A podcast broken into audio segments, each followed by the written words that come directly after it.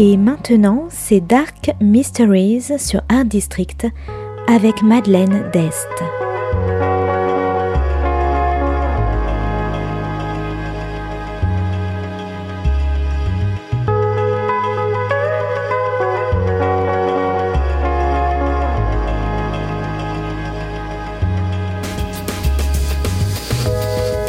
Welcome to Dark Mysteries, a book review show devoted to crime, mysteries, thrillers, and the dark side of human nature. I'm Madeline Diest. Join me as I talk about great books in the crime and mystery genre. This week's book is Fake Like Me by Barbara Bourland, published by Riverrun in 2019. Today's book is all about art, obsession, and identity.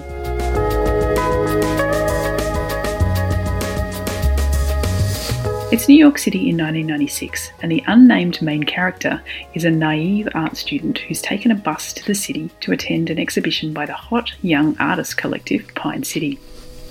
She stands in the shadows alone and watches the Pine City group, especially her hero, a self possessed young woman named Carrie Logan. Carrie, without really doing anything, is the centre of attention, and Carrie is like her, a no one from a working class background. If Carrie can make it in the world of art, she can too. Yet 12 years later, Carrie, who had everything, commits suicide.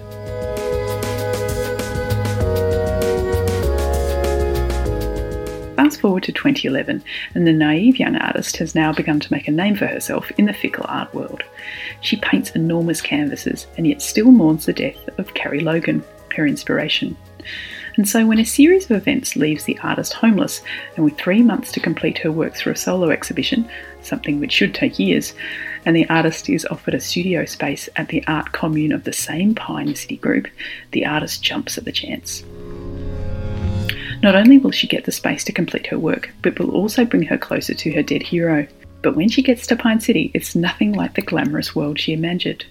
There's a ghost hanging over everyone's heads at Pine City, and no one wants to talk about Carrie, making the artist all the more determined to find out what really happened.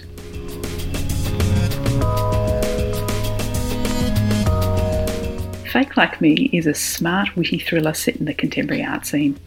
Not only is there a mystery to be solved, but the book delves into the game that artists must play in order to be marketable, and the not so fine line between art and capitalism, as well as the misogyny of the art world. And obviously, from the title, the book is also about authenticity. Fake Like Me has echoes of Daphne du Maurier's Rebecca, with the unnamed main character obsessed with the ghost of another woman, as well as the desire to get in with the cool crowd of Donna Tartt's A Secret History. And yet, this book definitely stands on its own.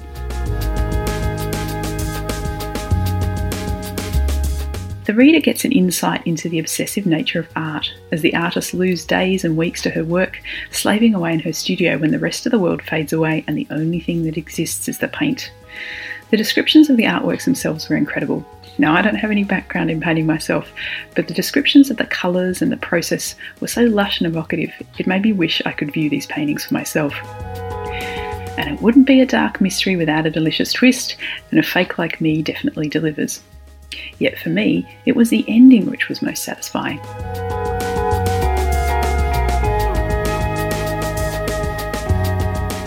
So if you like critiques of the art world, obsessive creative women, glorious descriptions, and dark secrets, I recommend Fake Like Me by Barbara Bourland.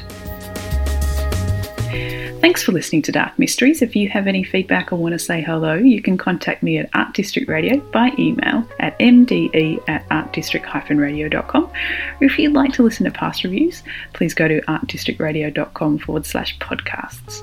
And until next time, happy reading.